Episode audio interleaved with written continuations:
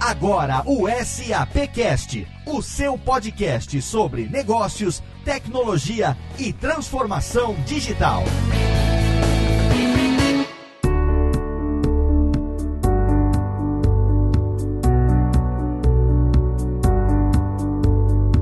Olá, seja muito bem-vindo. Eu sou Léo Lopes e está no ar mais uma edição do SAPcast, o podcast da SAP Brasil, nosso encontro para falar sobre negócios, tecnologia e transformação digital que tem aqui o seu spin-off, o HR Connection, e nós estamos aqui na quarta edição desse programa que discute assuntos extremamente relevantes para a galera do RH, o pessoal do recursos humanos, falando a respeito de produtividade, falando a respeito de inovação. E no programa de hoje a gente vai falar sobre sobre bem-estar e produtividade do colaborador. O bem-estar na vida e no ambiente de trabalho tem sido tema de muitos estudos. O número cada vez maior de empresas no mundo inteiro está redesenhando os programas de recompensa, a maneira como desenvolve os seus funcionários, buscando várias ações que propiciem um bem-estar para os seus colaboradores. E a gente vai falar sobre isso no programa de hoje. Para me acompanhar aqui no HR Connection, eu tenho a presença dela, minha co-host, diretora do programa de influenciadores da SAP América Latina, minha querida Cecília Marshall. Seja bem-vinda a mais uma edição do nosso HR Connection. Oi, Léo. É sempre um prazer estar contigo aqui para mais um episódio do HR Connection, que é um spin-off do nosso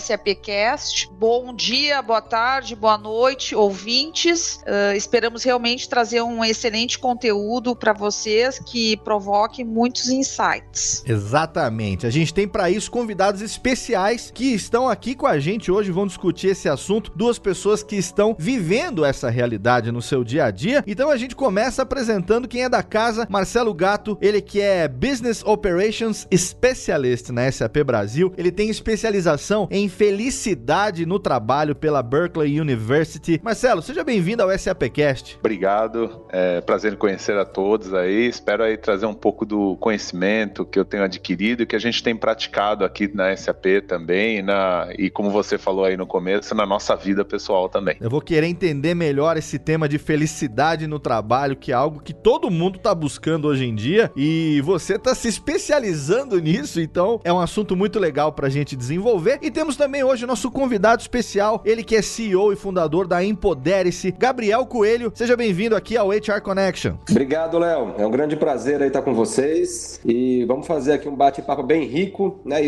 espero que seja produtivo e prático aí para as empresas, né? Com certeza. Sejam bem-vindos. É com esse time de especialistas que a gente já está preparado para falar hoje sobre o bem-estar e produtividade do colaborador no episódio número 4 do HR Connection.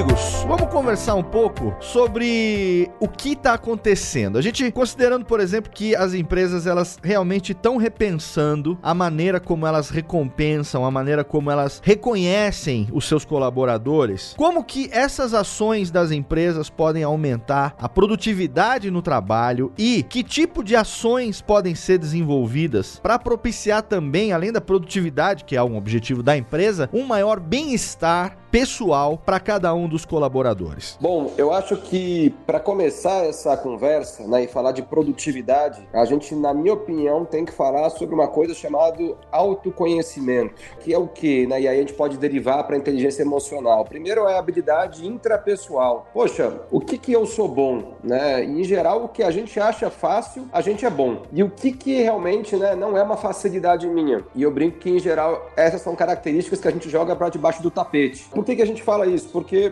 enfim, a nossa bagagem é de formação de intraempreendedores né, em grandes corporações. E quando a gente fala, obviamente, de formação de intraempreendedores, a gente fala de desafios, a gente fala de inovação, a gente fala de times multidisciplinares, né? A gente fala de diversidade. Então, da importância né, de pessoas com habilidades distintas né, trabalharem engajadas em prol de algum projeto, em prol de algum desafio. Né? Então, eu acho que eu gostaria de começar aqui essa conversa provocando né? É que parece um tema fácil falar de autoconhecimento, mas se a gente olhar lá para trás, né, da nossa escola, nossa sociedade, nós fomos meio que nos encaixotando, eu brinco, né? A gente foi meio que nos tornando pessoas padronizadas, né? Todas em busca do mesmo padrão. E de repente agora a gente fala, né, que o bom é o diverso. Então, eu acho que a gente está vivendo um momento mesmo de uma grande desconstrução, né, de uma grande, eu brinco, nós seres humanos teremos que agora nos desrobotizar, né, depois de toda a robotização pós-primeira revolução industrial, para enfrentar esse movimento né, de grandes transformações e a velocidade né, que a gente está imersa. Você conhecer mesmo as suas habilidades é o que mais vai propiciar uma colaboração maior na empresa, né? O sentimento de colaboração dentro da empresa e o sentimento de colaboração do indivíduo com a sociedade é o que,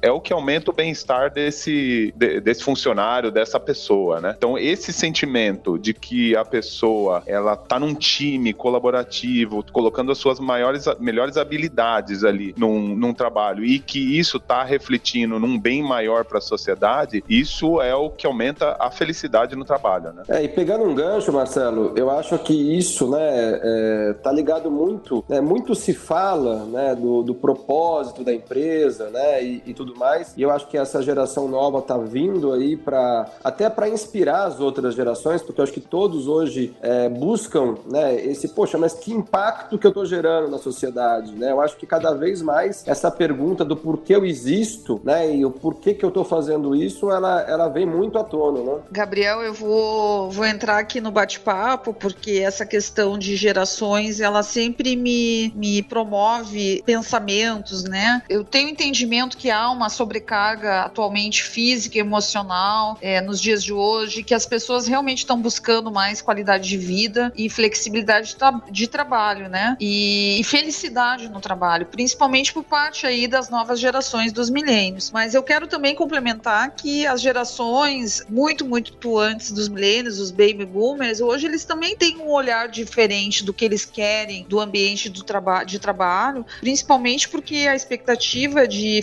ficarmos no mundo corporativo é bem mais longa, né? Então, eu acredito que hoje todas as gerações querem um, um ambiente de trabalho mais saudável, mais flexível, mais qualidade de vida. A pergunta que eu quero colocar aqui para vocês é como implementar esses novos hábitos no ambiente de trabalho para atender essa necessidade de todas as gerações. O que, que tu acha, Marcelo? Eu acho assim importantíssimo ouvir a necessidade, os desejos do, dos colaboradores, né? Cada geração e mesmo dentro de uma geração, cada pessoa tem um anseio diferente, até gostos diferentes, né? Hobbies diferentes, é, desejos ali, é, seja de atividade física ou, ou de como praticar algum hábito de forma diferente, né? E muito importante é que isso venha assim da liderança, que tem um suporte da liderança para que esse colaborador se sinta ali seguro, né? De estar tá mudando um hábito, um hábito que sempre foi enraizado, sempre existiu no ambiente de trabalho, e de repente o colaborador ali vê, poxa, eu tenho uma política de home office, mas será que eu posso fazer home office? Pô, tem uma política de dress simple. Como é que funciona isso, sendo que eu não vejo ninguém e nunca e nunca vi acontecer? Então ele tem que ter esse suporte da liderança e um para se sentir seguro nessa mudança, né? Marcelo, eu, eu acho que você fez um apontamento muito, muito relevante. Eu acho que a liderança tem um papel preponderante, eu diria. Por quê? Porque ela tinha né, aquela figura do guru, né, aquela figura da experiência,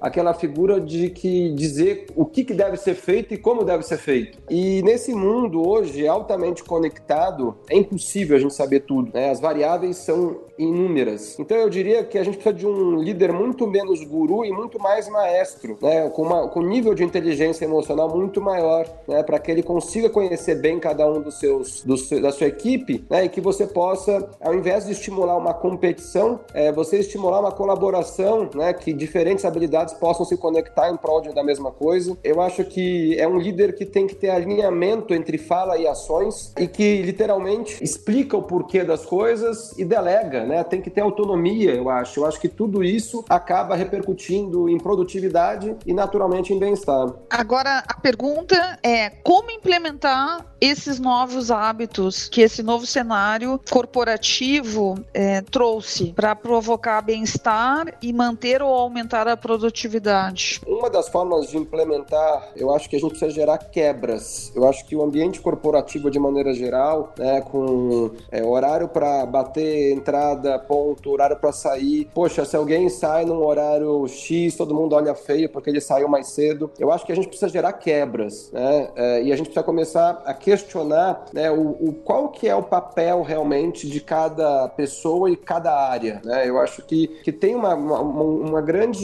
reorganização organizacional acontecendo, né? E a gente está vivenciando isso. Eu acho que uma das formas, eu vou dar um exemplo, né, de como gerar quebras. É, eu acho que a gente pode, por exemplo, né, estimular a prática de mindfulness, por exemplo. Né? Então, como é que é isso? Né? Por que, que a gente tem que fazer isso? Que bem-estar que isso traz? Como é que a gente cria diferentes hábitos, sem obrigação, obviamente, mas eu acho que a gente tem que ter algumas bandeiras positivas dentro da companhia que podem ser benéficas. É, no caso da, da resiliência aí, né, acho que a gente está falando um pouco do, do mundo atual aí, do, do mundo super ágil aí, até chamado de mundo VUCA aí. A resiliência como organização e, e como indivíduo aí são sempre foco para você não parar, para você não abandonar as atividades, né? Então, poxa, é, nesse mundo super ágil, super estressado, com essa sobrecarga, com as gerações aí convivendo com seus desejos e anseios diferentes, o que, que poderia focar para que a resiliência subisse, né? No caso da resiliência está muito associada à energia, né? Então, a energia que a pessoa tem. Por isso, é implementar práticas de é, incentivo à atividade física, a carga flexível de horário, home office, você dá realmente uma liberdade, é, tanto como nós falamos, vindo da liderança, como exemplo, mas também como política, que eles saibam dentro da empresa que ele pode numa reunião de filhos, que ele pode numa consulta, que isso é flexível, né? Às vezes nós vemos muito um ambiente corporativo que nós vivemos, mas estou falando desde call centers, estou falando de indústrias, estou falando de tantas, tantos outros ramos onde é, a carga horária é algo mais rígido do que vivemos, né? É, então essa política flexível, mais o que a saúde física vai aumentar a resiliência aí dessa equipe, dessa empresa para poder vencer esse estresse aí, essa e essa velocidade que nós estamos vivendo hoje em dia.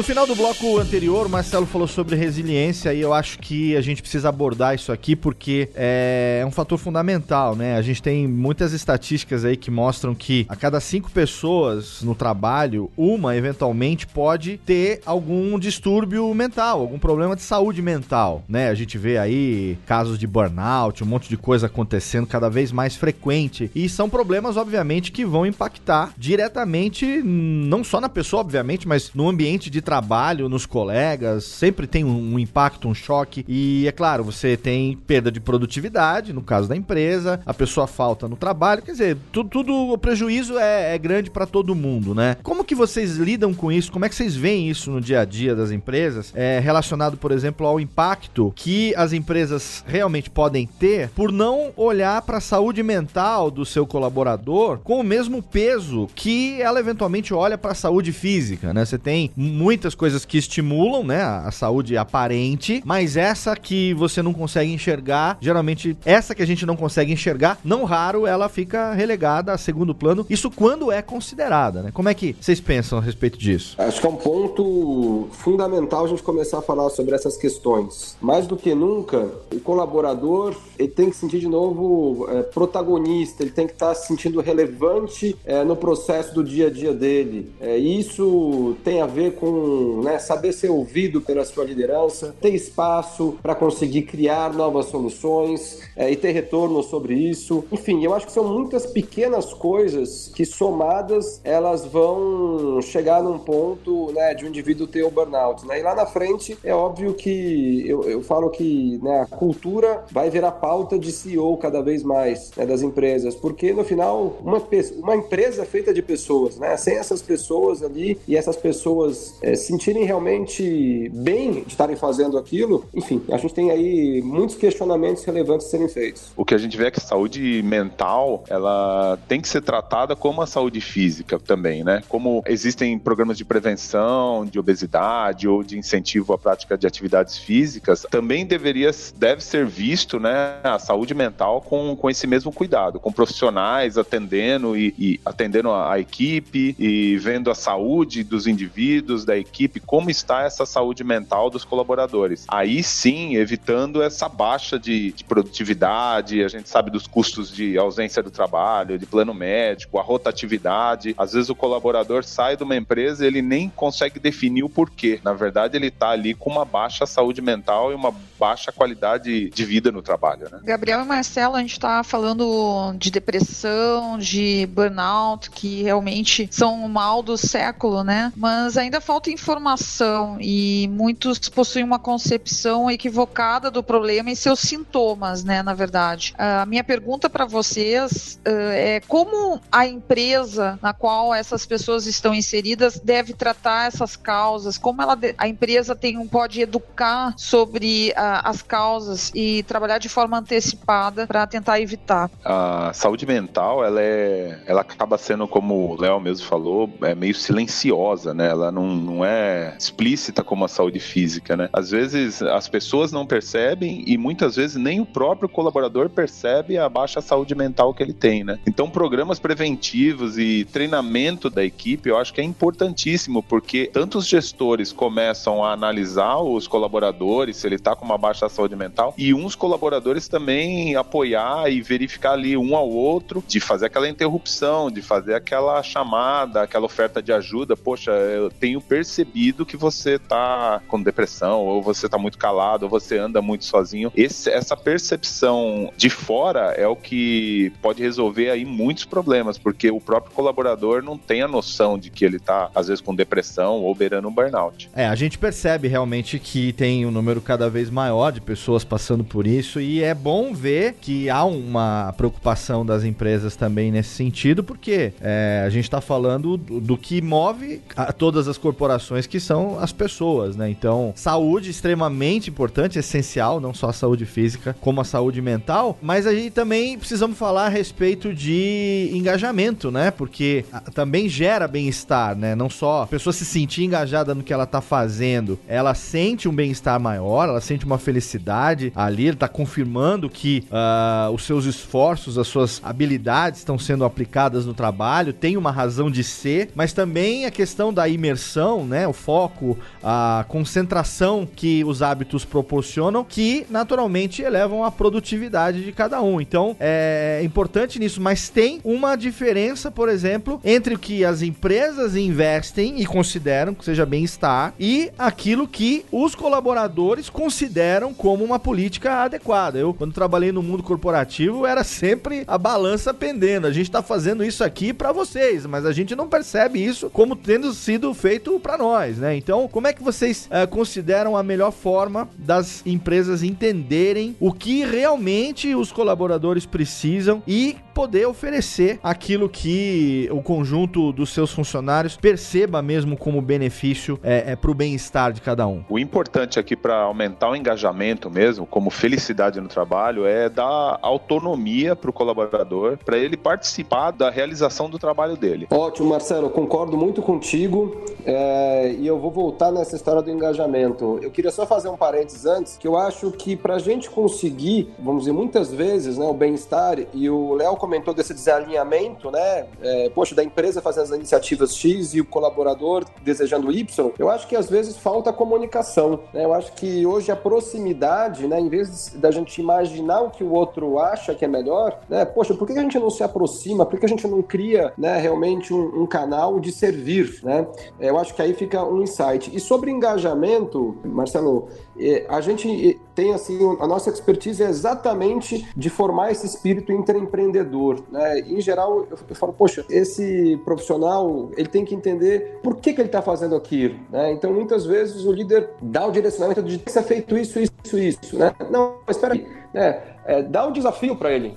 De novo, né, o líder não precisa saber tudo e nem tem que saber tudo. Né? Então, dá um direcionamento do desafio e foi como você falou, dá uma autonomia. Né? Que stakeholders, que atores que, que convivem com esse problema, né? então se aproxima deles, busca aí é, a visão desse problema 360, né? É, depois cria um ambiente para você criar ideias. É um processo que tudo isso, né, é, essa pessoa vai se descobrindo ao longo desse processo, começa a conviver também com erros de uma maneira diferente, né? entende que o erro faz parte de um processo e é uma quebra de paradigma muito grande para o meio, pro meio corporativo. É, enfim, e tudo isso eu acho que gera né, um tal do protagonismo, engajamento. E o que é bacana, quando uma pessoa começa nesse movimento, os vizinhos também começam a sentir esse novo oxigênio e eu brinco que aí esse, esse antídoto começa a percorrer nas veias da empresa. A gente precisa criar dentro das empresas um espírito de comunidade que já existe em outras redes que a gente opera fora da empresa e no sentido de trocar experiências, né? Lembrando que não tem certo, não tem errado, o que funciona para mim pode não funcionar para você, mas de repente, se a gente, poxa, olha, eu fiz tal coisa para mim foi super bacana, né? Eu trabalhei home office, foi super legal. O outro trabalho home office não foi legal para ele. Então, de novo, né? A gente tem que criar, eu acho que essa interação e buscar menos dogmas e mais é, experimentações. Quero trazer aqui a temática do foco das empresas, né? Que sempre foi o de maximizar lucro e minimizar custo. E agora agora, com toda essa necessidade sendo criada pelos colaboradores de ter um ambiente que promova um melhor estar, um bem-estar, como fica a questão do lucro das empresas, né? Como todas essas mudanças de comportamento, todas essas várias novas necessidades, como isso tem sido percebido pelas empresas, como elas estão fazendo essas mudanças necessárias e ao mesmo tempo maximizando o lucro e minimizando o custo. As empresas elas vão realmente ter sempre a meta do lucro aí, né? E de reduzir o custo, né? E, e essas ações estão totalmente associadas, na verdade. Quando a gente pensa na experiência do colaborador, ela traduz uma boa experiência do colaborador, traduz numa boa experiência do cliente, traduz numa boa experiência do produto e até numa boa experiência daquela, da marca daquela empresa, né? Então, ó, tudo começa com o colaborador mesmo. Ele é o ponto de partida aí da grande qualidade, do grande lucro da empresa, né? Colaborador, um time ali feliz, é, deve, deve ser equipe dos sonhos aí de qualquer corporação, aí de qualquer empresa no futuro, porque a geração tá buscando essa experiência ao trabalhar, essa felicidade no trabalho e o consumidor final vai sentir no produto e, e na sua própria experiência essa experiência do colaborador. É, eu, acho que o, o lucro, né, ele é o oxigênio da empresa e eu acho que na hora que você realiza os investimentos, de novo, é, você está tomando isso, né, esse investimento investimento do topo lá do seu castelo, né, no ar-condicionado, ou você está tomando, olhando para quem está envolvido nessa situação? Seja o seu cliente final, tá certo? Numa área de marketing, etc., seja com os colaboradores internos. Então, eu, a gente vê muitos movimentos, ah, então a gente vai mudar toda a empresa, né? E aí ela olha um modelo de uma empresa pronta no Vale do Silício ou dos coworkings modernos e transforma a sua empresa fisicamente. Só que aí ela esquece de toda a parte intangível de transformação que deve ser feita. Né? Então, eu acho que às vezes a gente tem que começar do básico, né? Poxa, como é que a gente pode fazer? Se a gente tem que alcançar isso e tem essas áreas envolvidas, como é que a gente pode fazer isso de uma maneira diferente, de uma maneira mais produtiva? Né? Eu acho que a gente tem que criar algumas experimentações, mas menos olhando para fora e replicando, e muito mais construindo experimentos mesmo e vendo se isso, né, se esses novos modelos de produtividade vão ser assertivas. Né? Eu acho que tem uma experimentação importante aí e a gente não pode usar uma regra como como verdade absoluta. É o que nós falamos aqui um pouco bastante da experiência, né, da nova experiência que o colaborador aí está tendo ao trabalhar, né? Ele não quer simplesmente mais ir trabalhar, cumprir a sua jornada e levar o seu salário para casa. Não faz mais tanto sentido nem para essa geração, nem para as gerações anteriores. O mundo hoje respira aí uma economia circular, tudo que está envolvido no, no trabalho, todo o propósito das empresas estarem associados ali os valores das pessoas, né? Então então, esse protagonismo, esse senso de comunidade, esse sentimento de que aquele tempo que o colaborador está empenhando naquela atividade está resultando num bem maior, isso é o principal, é algo essencial para que as empresas consigam, consigam crescer, consigam aí ter os seus lucros e, e ao mesmo tempo os colaboradores também ganharem. Aí é um ganha-ganha sem parar, porque ganha o colaborador, ganha a empresa, ganha o cliente, ganha o, o plano de saúde que tem menos custo, é, ganha o, a área financeira que não tem um custo de, de rotatividade. Então, com o aumento de bem-estar no trabalho, com o aumento da felicidade no trabalho, é, um, é uma comunidade, uma família que se forma e o ganho é, é imenso aí. Eu, eu acho que é, é, bem por aí, Marcelo. Eu acredito muito nesse círculo virtuoso, né? É a construção realmente, primeiro com essa visão mesmo do ganha-ganha, né? Quando todos ganham, essa roda é sustentável. E aí, até puxando um pouco para esse lado, né, de como que hoje a tecnologia pode nos servir, né, para entregar essa produtividade. Então, poxa, desde é, trabalhos remotos, um monte de soluções hoje aí que ajudam né, na nossa gestão, fluxos de trabalho, é, uma própria Jim Pass da vida que você tem aí, agora não sei se vocês viram, a própria 99 contratou Jim Pass para os próprios motoristas, né? Então eu acho que tem tantas coisas hoje que podem diminuir o custo, né, até o custo futuro de uma, né, de uma questão de saúde, quanto a antecipação, né, essa saúde preventiva, né, um Headspace, a gente falou de mindfulness, né, um Headspace que é um aplicativo de, de mindfulness, né, então imagina, poxa, por que não comprar e, e disseminar isso para os colaboradores? Eu particularmente acredito nisso, que essas soluções é, tecnológicas elas tendem a trazer um super impacto com baixo custo, mas é muito importante a gente saber ouvir os colaboradores né, antes de sair tomando decisões. Eu acho que a gente já falou isso aqui, né? A proximidade tem que ser o, o core da questão. Da mesma forma que a gente tem que ter a proximidade, né? O UX para entender a experiência do cliente, a gente tem que trabalhar essa experiência aí do, do colaborador para a gente conseguir realmente gerar essa, esse bem-estar e a produtividade, né? Que todos desejam. É, você vê que a, o ponto de partida de um lado, né? Não diria nenhum ponto de partida. De um lado está a tecnologia para melhorar a experiência do colaborador, para medir, para ouvir ele, para ver toda a jornada do colaborador. E a tecnologia também fornece o que o colaborador necessita, né? Pô, ele fornece uma, uma um Gympass, como você citou, ou o transporte, até falar até em saúde, a gente tá falando até do 99 ou do Uber, que hoje o colaborador não precisa mais ficar no trânsito de repente, ou ele consegue se locomover mais rápido até a academia, onde ele levava muito tempo, hoje ele consegue ir com uma bike aí dessas compartilhadas e ele consegue chegar mais rápido no trabalho, na academia ou na casa dele. Então a tecnologia está aí em todas as pontas, tanto na medição da, da experiência e na definição dos processos, até na, na oferta mesmo daquilo que vai trazer o bem-estar para o colaborador. Gabriel Coelho, Marcelo Gato, os convidados do programa de hoje. Não poderíamos ter convidados melhores para a gente abordar esse tema, um tema extremamente importante: bem-estar é importante em todos os aspectos. É claro que envolve a saúde das pessoas e, é claro, se tratando de bem-estar no ambiente profissional. A gente está falando também de produtividade, está falando também de satisfação e esses temas todos foram abordados com muita propriedade no programa de hoje. Cecília Marshall, você aí comandando o nosso HR Connection. Tivemos uma discussão extremamente construtiva no nosso episódio de hoje, hein? Melhor do que comandar é orquestrar Olha, esses talentos. A maestrina. É maestrina, a maestrina Cecília Marshall.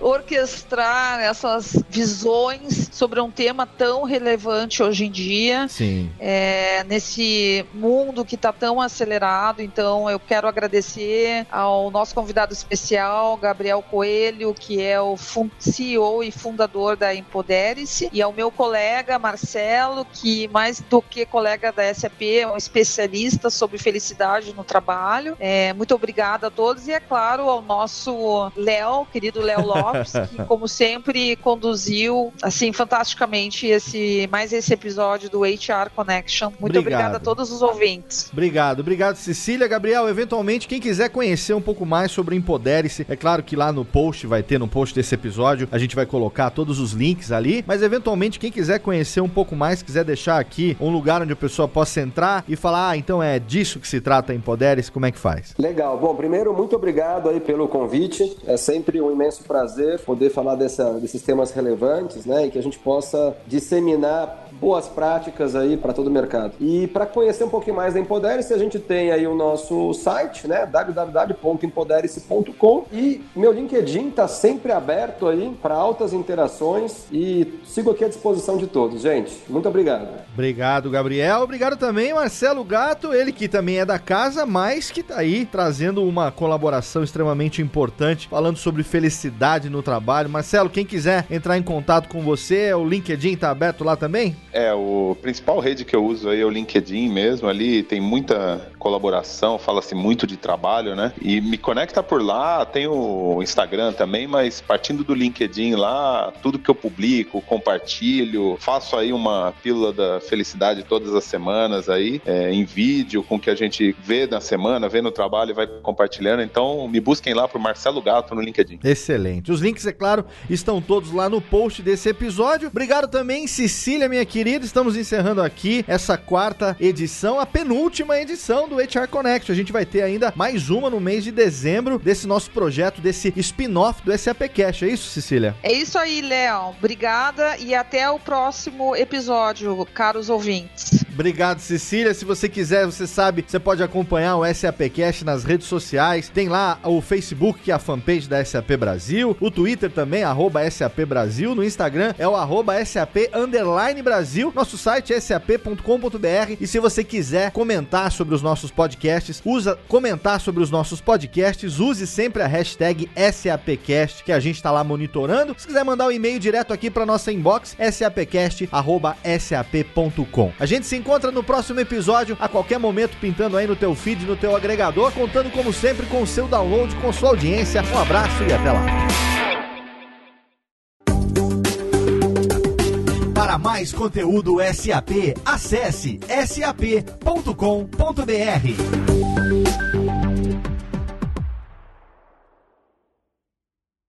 Este podcast foi produzido por Radiofobia, podcast e multimídia.